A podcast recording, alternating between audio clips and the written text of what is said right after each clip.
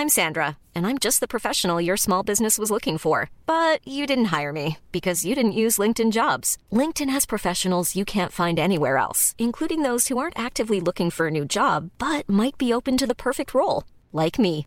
In a given month, over 70% of LinkedIn users don't visit other leading job sites. So if you're not looking on LinkedIn, you'll miss out on great candidates like Sandra. Start hiring professionals like a professional. Post your free job on linkedin.com/people today.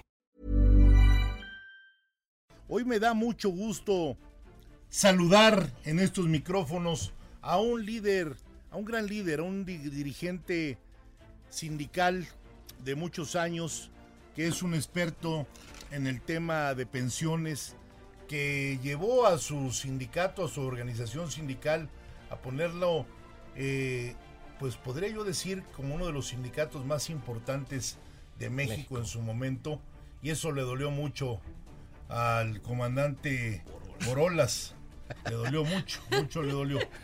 Y hoy saludo a mi amigo Martín Esparza, que está aquí en la línea para hablarme de las pensiones hoy en México. Y Martín, aparte de ser un gran, gran dirigente, es un experto en pensiones. ¿Cómo estás, Martín? Hola, amigo Pedro. Gracias por el espacio y desde aquí un saludo a todos los que están ahí en cabina, a todos los que están escuchando. Gracias. Y la verdad que hay que eh, darle voz a los trabajadores y a las organizaciones sindicales en este proceso de coyuntura pública nacional. Qué bueno, qué bueno que estés con nosotros. Siempre es muy grato platicar contigo, eh, charlar de lo bien que haces tu trabajo en beneficio de todos los trabajadores electricistas, ahora lo que has emprendido para que la gente no se quedara sin trabajo después de que desaparece el sindicato.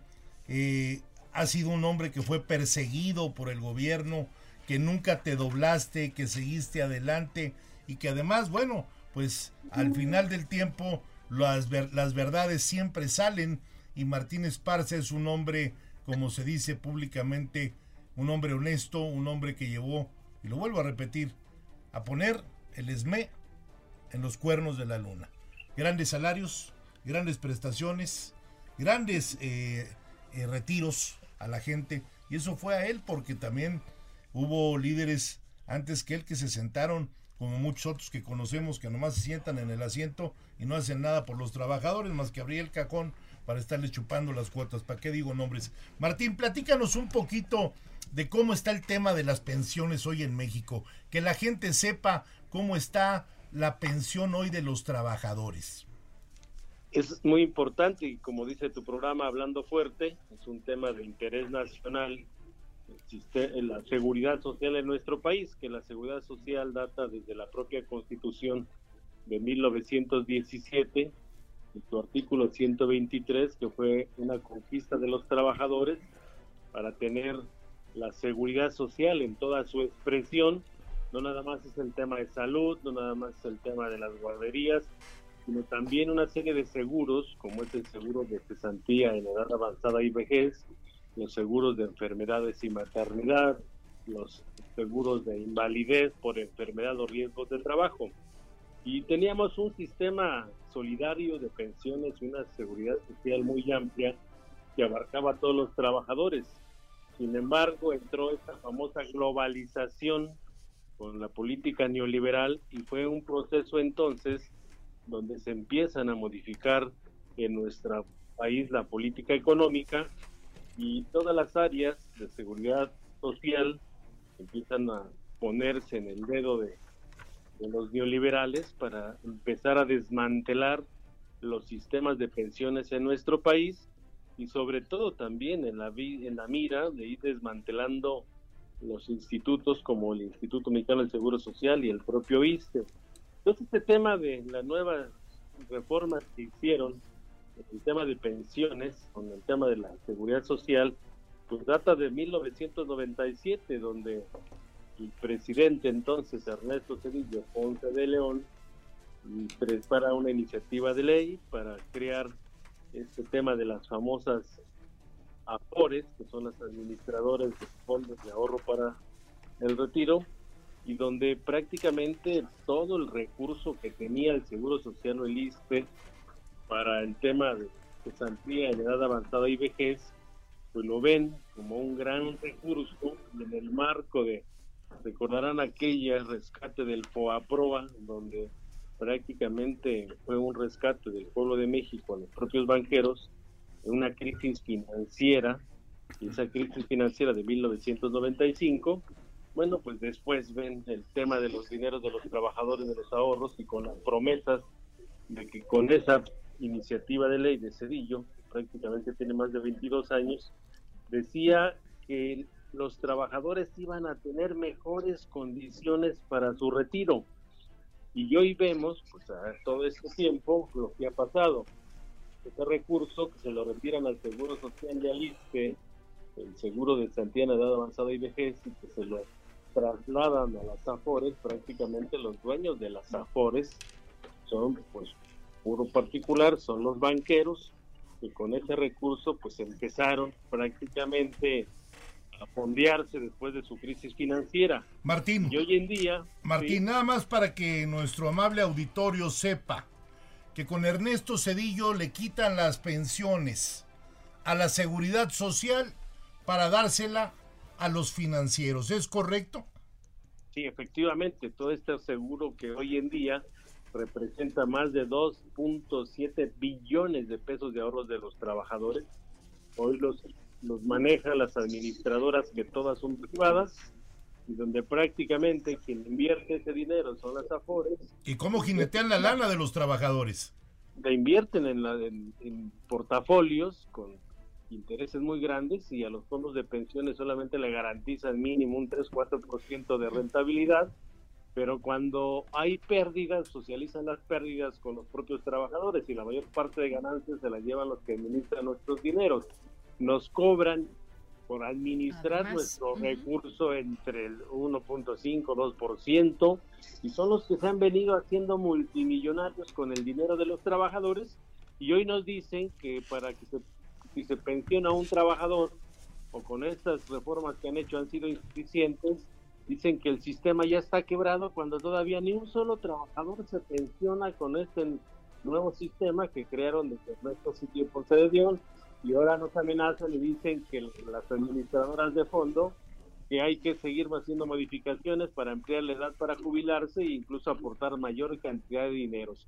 Lo que hoy estamos planteando nosotros, porque pues en, en, el propio proceso de que se han dado cuenta en varios países, porque esto no fue nada más exclusivo en México, empezó también, bueno, fue en Chile, en la época de Augusto Pinochet, de 1973 a 1990, que se impusieron las administradoras de fondos de pensiones.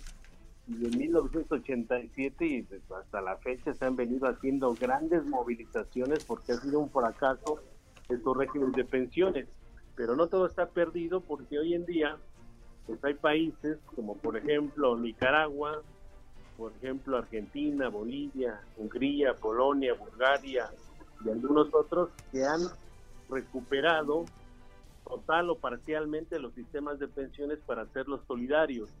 Recién estuvimos la semana pasada en el marco de la centésima décima Asamblea Nacional Ordinaria del Instituto Mexicano del Seguro Social entonces el rezago en el Instituto Mexicano de Seguro Social es importante por el, número de camas, por derechohabientes, el número de enfermeras y médicos y derechohabientes, pero sobre todo pues la falta de recurso económico para que los trabajadores, además de tener una pensión digna, podamos contar con pensión médica y todo lo que abarca la seguridad social. Oye Martín, y, vienen arrastrando, ahora que dices que acabas de estar ahí, que estuvimos presentes, líderes sindicales, empresarios, gobierno, en este aniversario más del Seguro Social, que la gente sepa que viene arrastrando hoy la nueva administración de este gobierno casi dos billones de más de dos billones de pesos.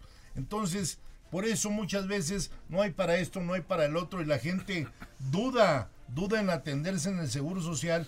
¿Por qué? Pues porque te rechazan, no hay camas, no hay el otro. Y esto viene, esto es una estela de toda esa corrupción que se generó desde que le quitan el dinero del fondo de retiro y lo pasan a los banqueros y los banqueros, y que se oiga fuerte, los banqueros lo único que han hecho es jinetear el dinero, ponerlo a trabajar en el beneficio de ellos, comprar, cobrar cada vez mayores intereses a los mismos trabajadores. Y de verdad, eso ya no puede ser, Martín.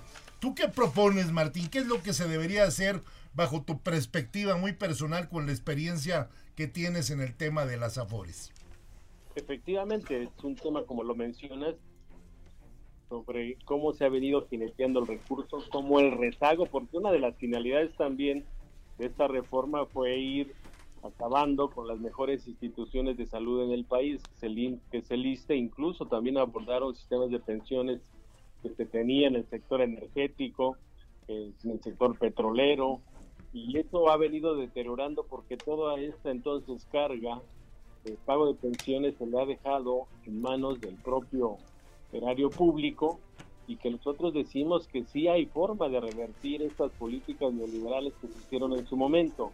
Hoy la Organización Internacional del Trabajo, después de un análisis que hizo a nivel mundial en los países donde privatizaron los sistemas de pensiones, prácticamente al final dicen en su investigación que los países donde se privatizaron jamás cumplieron con el objetivo de garantizar la atención médica, ni mucho menos una pensión digna para los trabajadores. Y recomiendan que se regrese al sistema solidario de pensiones, porque eso es sumamente importante, porque son recursos de los trabajadores donde en el caso del Seguro Social fue una conquista de los trabajadores, es tripartita, solamente debe estar el gobierno, solamente debe estar los empresarios y los trabajadores. Igual que el Infonavit. Económico, igual que el Infonavit, igual, igual que el ISTE, y ese recurso económico, imagínate, bien administrado en manos del Seguro Social para crear hospitales, para tener más camas, para tener más personal que atienda a nuestras propias familias, el tema de las guarderías, el tema de esparcimiento, porque incluso en esa política neoliberal hasta los hasta las áreas de esparcimiento como tenían sus propias instalaciones para el turismo las fueron vendiendo y entregando a, a los privados. Creo que estamos en un escenario donde todos los trabajadores, las organizaciones sindicales, debemos de poner en el centro de la discusión nacional el tema del rescate de la seguridad social y pasa por discutir qué va a pasar con el tema de las afores. Pues es lo que vamos a hacer próximamente. Ya nos reuniremos pronto, mi querido Martín Esparza, para que platiquemos varios dirigentes, dirigentes de adeveras, dirigentes que nos interesa que haya acciones como esta. Seguro estoy yo que el presidente está preocupado por la situación que pasa hoy en la seguridad social de México, pero no solo está preocupado, está tomando cartas en el asunto y seguro estoy que va a arreglar este tema conjuntamente, ya lo dijo también Francisco Cervantes, presidente de la CONCAMIN, que están todos los empresarios pertenecientes, más de un millón quinientos mil empresarios que pertenecen a CONCAMIN, también están de acuerdo en que regresen las afores a la seguridad social. Y también Martín, bueno, pues ya vienen los incrementos esta semana que viene será determinante para el aumento salarial para el año 2020. Como todos lo sabemos, en el 2019 se dio un considerable aumento, el cual fue fijado en 102.7 pesos y ese aumento que nos dieron fue del 16%, pero no es suficiente, Martín. Yo creo que tenemos que buscar que los aumentos salariales ahora vengan en serio para que la moneda ruede, para que el trabajador tenga poder adquisitivo. Y también ahí quiero decirte que no estoy de acuerdo con las declaraciones que hizo el presidente de Coparmex, Gustavo de Hoyos, hace unos días, donde dice pues que para él el, salario mínimo debería de aumentar pues tan solo un poco, ¿no? Entonces ya será para el próximo programa cuando entremos a un debate sobre el salario mínimo. Esta semana estaré con el director de salarios mínimos platicando sobre la alza en base al bienestar familiar que los trabajadores mexicanos necesitan. Martín Esparza, gran líder del ESME, te abrazo desde esta cabina y te deseo mucha suerte en todo lo que estás haciendo ahora en los temas de energía que tanto le sirven al Estado mexicano. Pronto te tendremos aquí en esta mesa del estudio para hacer una mesa de análisis en materia de energía y de hidrocarburos. Gracias Martín Esparza. Pedro, buenas tardes, buenas noches y además reconocer el esfuerzo que haces para poder mantenernos informados y decir solamente que el presidente Borolas Felipe Calderón atentó contra la soberanía de este país al extinguir de manera ilegal a luz y fuerza y mandar a la calle a 44 mil trabajadores. Lo importante de la lucha de resistencia es que preservamos al Sindicato Mexicano de Electricistas. Buenas noches. Y, no solo lo preservas, le sigues dando fuentes de empleo, que eso es muy, muy importante, para que la gente tenga un empleo y no agarren el sendero del mal camino. Gracias Martín, un abrazo. Buenas noches, hasta luego.